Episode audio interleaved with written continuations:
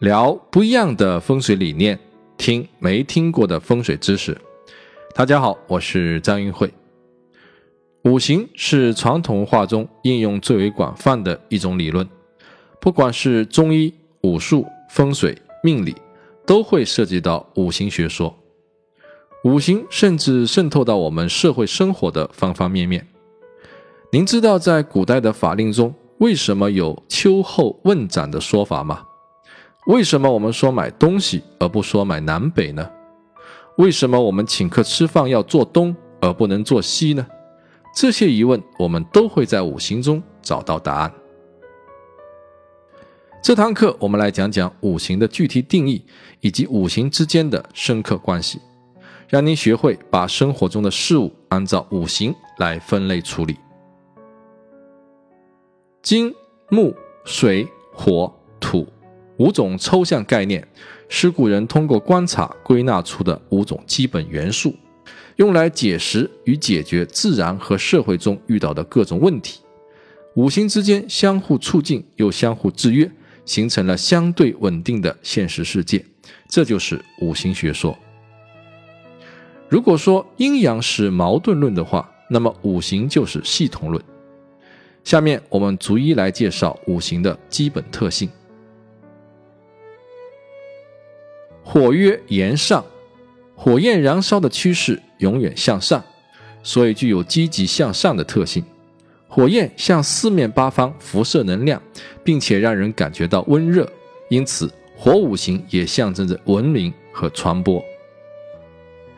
如果我们用人的性格去对应的话，属火的人往往比较外向、热情奔放、感性且富有激情，而且极具表现力和煽动性。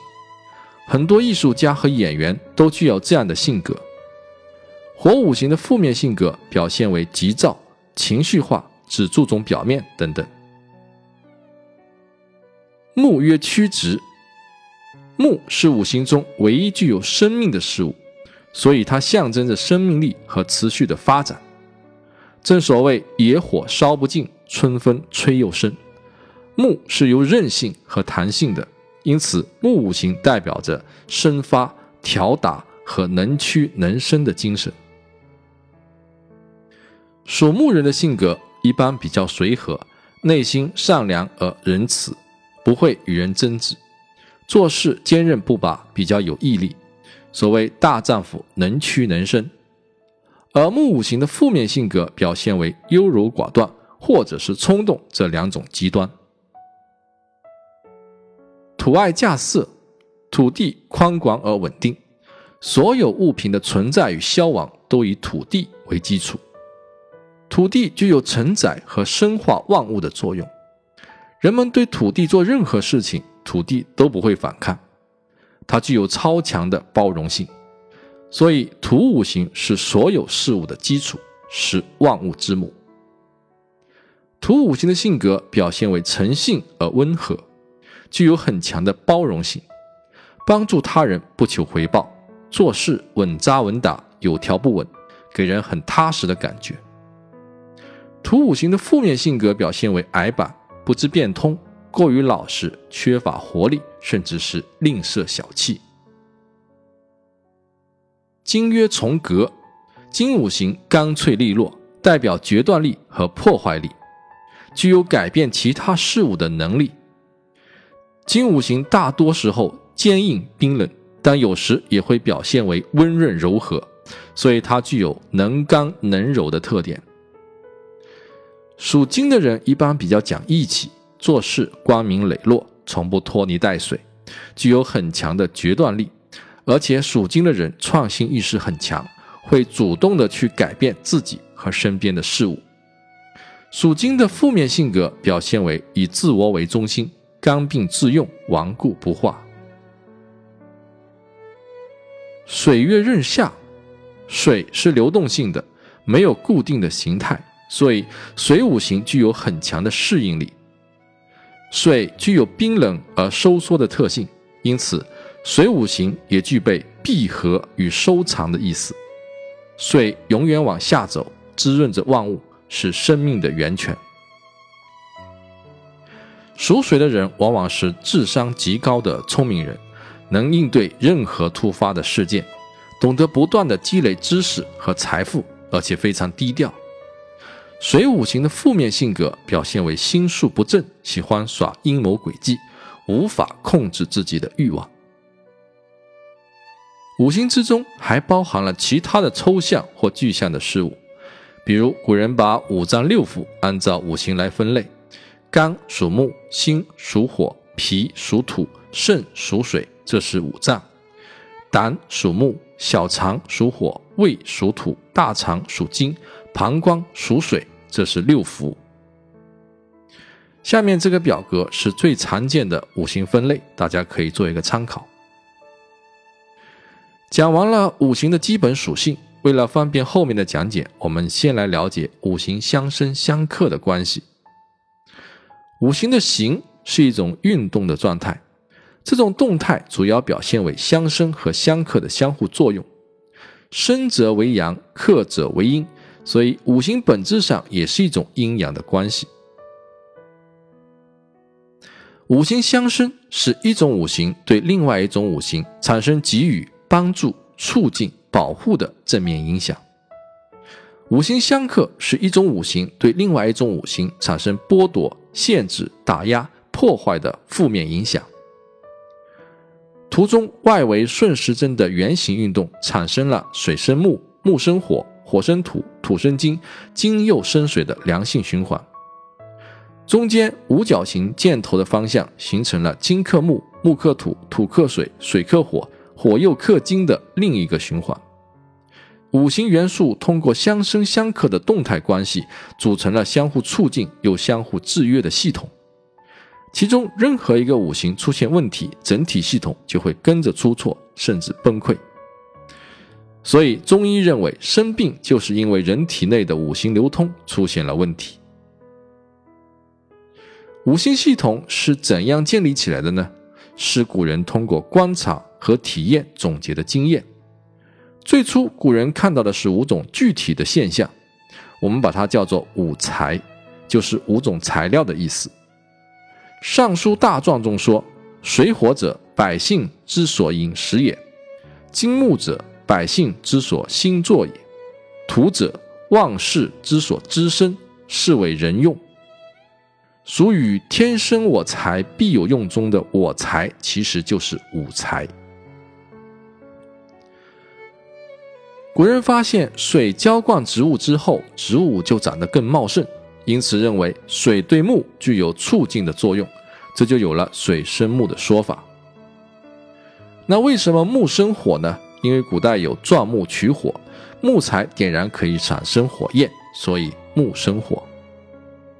为什么火又生土呢？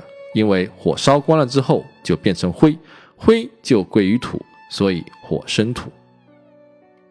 土生金是由于所有的金元素几乎都是从土里面提炼出来的。那金为什么又会生水呢？很多书上都认为金属可以融化为液态，所以金生水。但其实这个说法是错误的。而真正的原因非常简单，我们经常可以在金属器皿的表面看到一些水珠。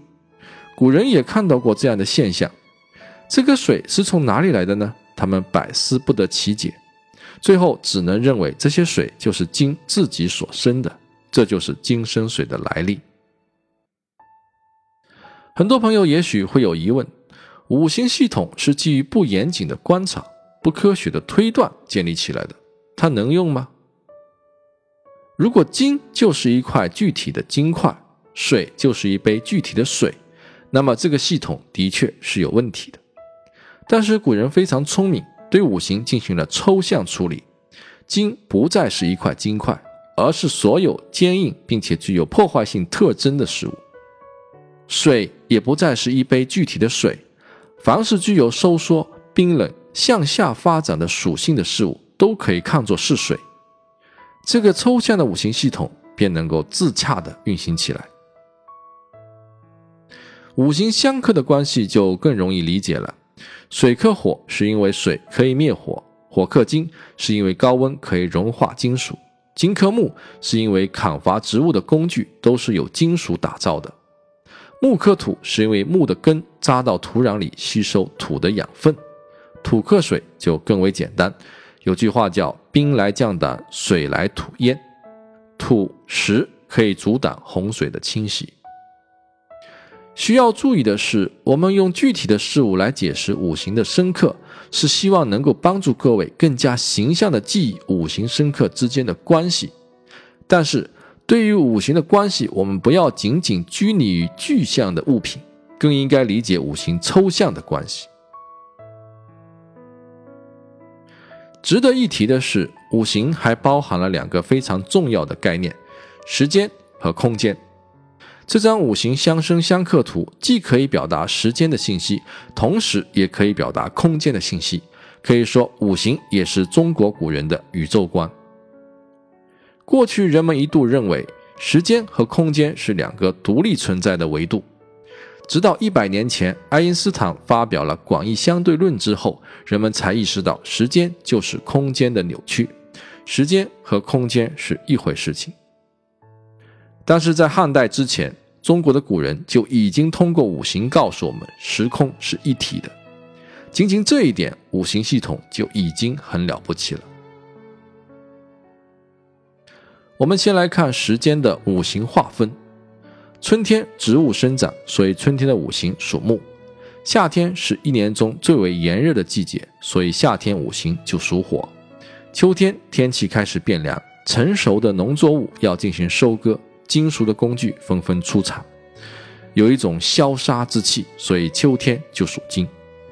而冬天是一年中最为寒冷的季节，像泡在水里一样冰冷，所以冬天五行就属水。那土五行怎么办呢？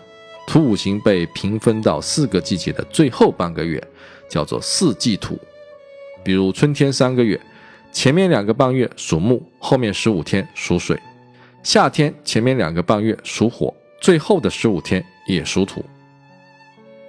具体时间点的分割，请看下面的表格。表格里的时间是阳历，主要按节气来分，每年可能会有一两天的误差，但是不影响具体的应用。我们知道，在古代，犯罪分子被砍头的时间是在秋天。可您知道皇帝给嫌疑犯判刑的时间是哪个季节吗？答案是春天。以前的统治者为了表达自己统治地位的合法性，常常拿天来说事，认为自己的权利是由上天赋予的。上天有好生之德，既然这样，统治者也应当是仁慈的。我们看这张表格，春天除了属木，在儒家的五常中，春天也代表仁义的仁。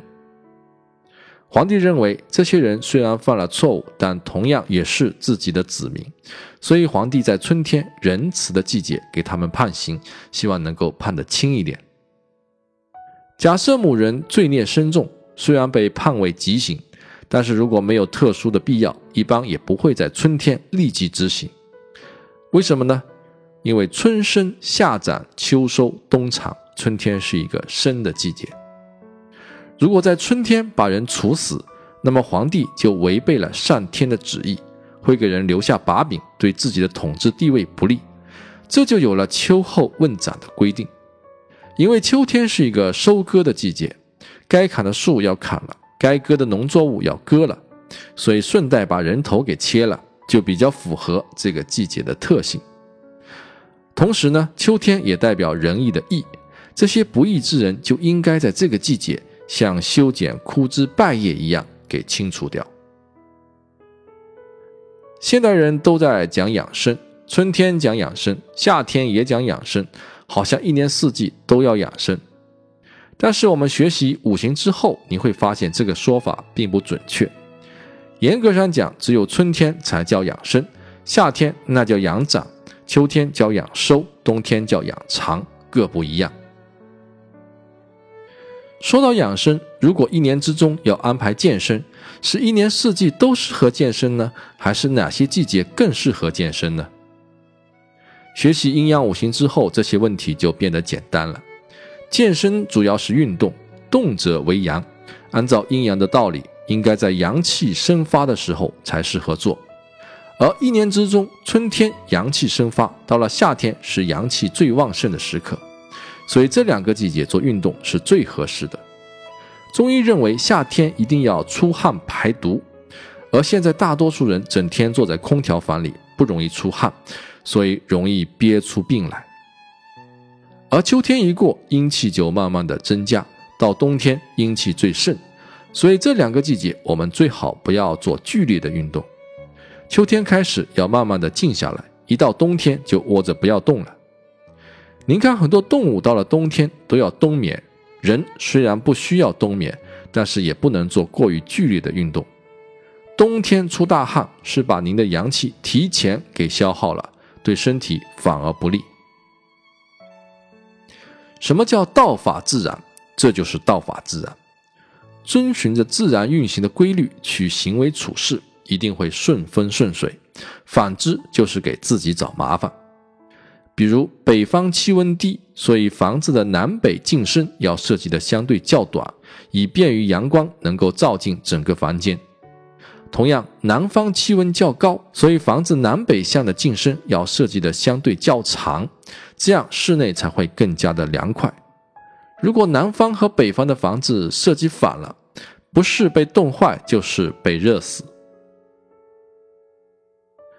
另外，我们通过这个表格发现，同一个五行在一年四季会呈现出旺、相、休、求、死的不同状态。于是，在时间流逝的过程中，便产生了五行能量周期性的起伏变化，从而我们可以通过这五种状态推断出吉凶发生的具体时间。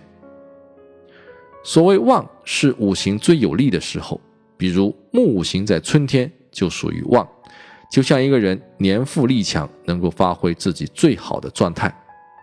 所谓相，是五行比较有力量的时候，比如火五行在春天就是相，被当令的五行所生，就像得到贵人的帮助，能够很好的发挥自己的作用。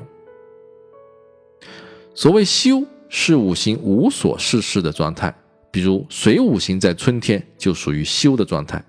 因为他生了当令的五行，就像人生了小孩一样，元气大伤，所以要退休休养生息。那什么是囚呢？囚就是五行衰弱被囚禁的状态。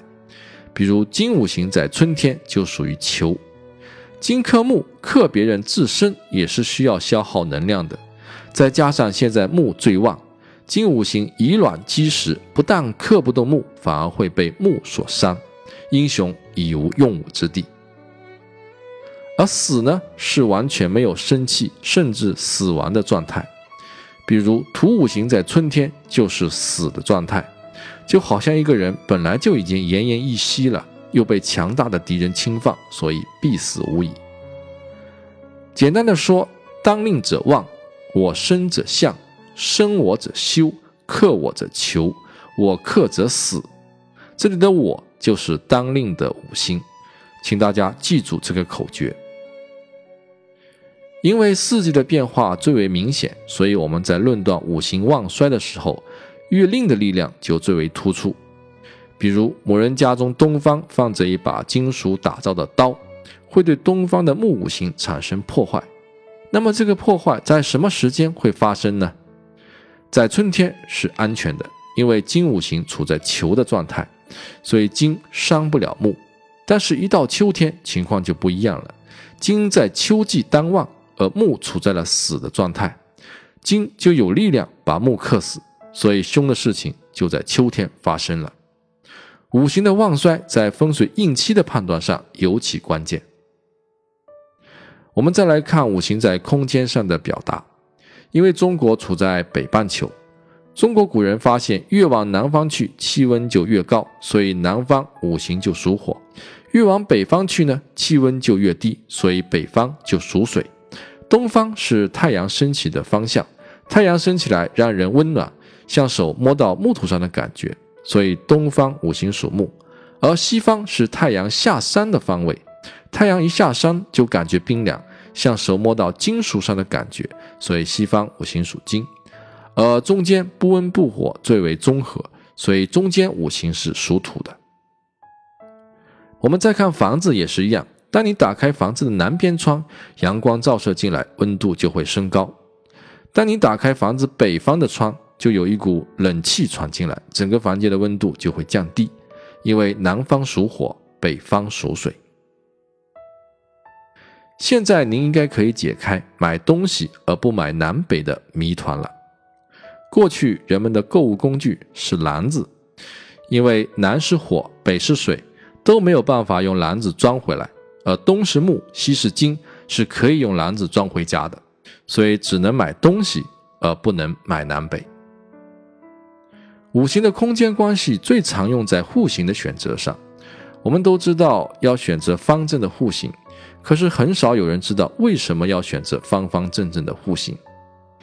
理由有两个：第一，方正的户型好设计、好利用；第二，方正的户型五行齐全。方正的户型内部的金、木、水、火、土五行齐全，而且均衡，所以五行的流通就不存在问题。一旦户型产生缺角的现象，也就意味着缺少了某一种五行。五行的流通就会产生问题，比如房子缺了东方的角，也就是缺了木五行。我们看五行相生相克图就会发现，当木的五行缺失之后，本来水生木、木生火、火生土、土生金、金又生水的良性循环就被打破了。当水的五行要去生木五行的时候，发现没有了木可生。根据能量守恒的定律，水五行的能量一定要传递出去。既然此路不通，它必然会走捷径，直接把水的能量传递到火的位置。但是水会克火，当然就会减弱或者消灭火的能量。那么五行整体的流通就产生了问题，直到崩溃。俗话说不通则痛，五行的恶性循环就会发生凶的感应。所以我们认为户型要方正才好。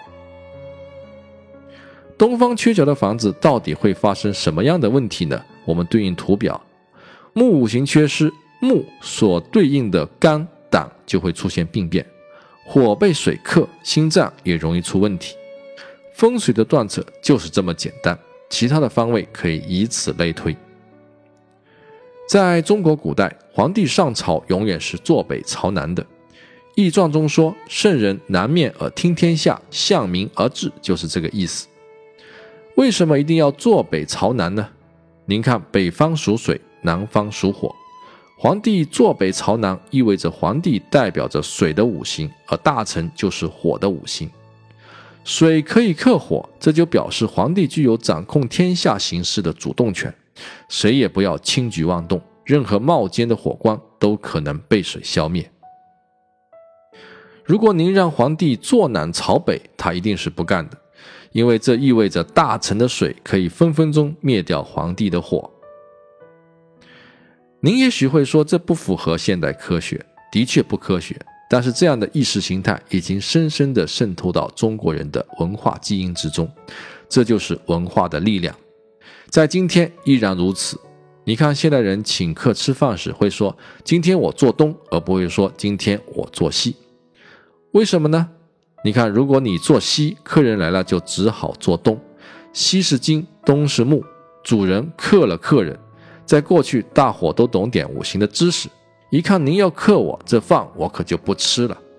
所以，为了表示对客人的尊敬，主人就先坐到东边，这样客人来了就坐西边，让客人的金来克自己的木，客人就高兴了。哎，这难道就是被人宰一刀的由来吗？好了，总结一下这节课的内容，我们主要讲了五行的基本特性，以及五行之间相生相克的关系。我们还介绍了五行中所包含的时空观念，这是所有吉凶发生的两个根本维度。下节课我们继续讲如何辩证的看待五行生克，以及五行所包含的具体物象等内容。感谢各位的收听。如果需要收看视频版的图解内容，您可以关注我的微信公众号“易会谈 ”，ID 是风水的拼音全拼加八八八 wx，点击微信平台下方菜单收费课程获取相关链接。